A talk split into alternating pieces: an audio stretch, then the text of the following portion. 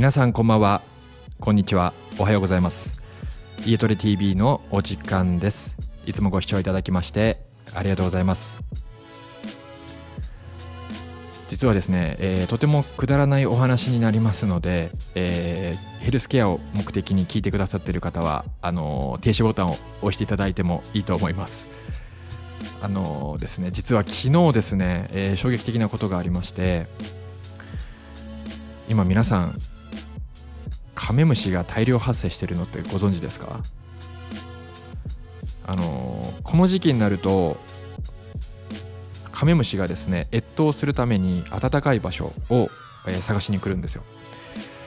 なので、まあ、例えばお家だったりとか、えー、土の中だったりとか、えー、まあ、例えばそうですね枯葉の中だったり落ち葉の中に、まあ、身を潜めて、えー、越冬できる場所を探すわけなんですけれど実は最近うちのベランダにですね23匹カメムシが、えー、いておりまして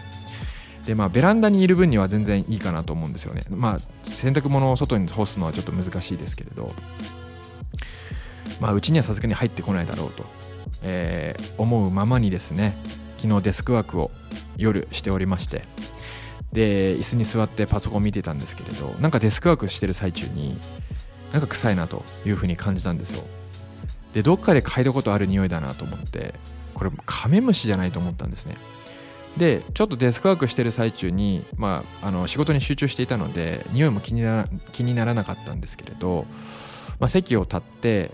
またちょっとテーブルの方に移動してまた椅子に座ったんですよ。そしたら椅子に座った瞬間また匂いがしてきたんですよ。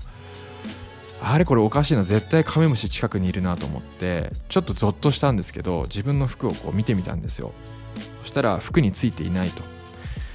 いやなんかおかしいなと思って。まさか服の中にいるんじゃないかなと思って。ちょっとですね神経を自分の中で研ぎ澄ませてあの皮膚にこうなんですかね。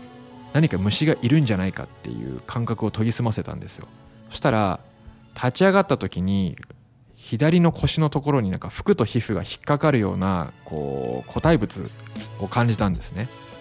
まあ、個体物っていうと変ですけど。でいやゾッとしたんですね。その時もう鳥肌がもうバンバンに立っちゃってうわやばいと思って。で服をバンって脱いでで近くに妻がいたのでもしかしてついてるって言ったらあのもう妻はそのままこう悲鳴を上げてですね規制を発してどこか行ってしまったんですけれどちょっと離れたところからなんか左の腰のところになんかついてると。で僕ももう飛び跳ねるようにしてあの近くにあるものをもう蹴り飛ばすぐらいの勢いで体をこう上下に揺すぶったんですよ。そしたらポロって落ちたんですね。もう見てみたらもう完全にカメムシです。マジで最悪と思って。なのであのまあですねこれターニングポイントがありましてえっとお風呂から上がってでデスクワークしてて動画を作ってたんですけどその時にあのお風呂から上がったんで体熱かったんですよ。暑かったので上半身基本何も服を着ないスタイルで、あの最後終業を終えるんですけれどそのデスクワークしてる最中にちょっと寒くなってきたんですよね、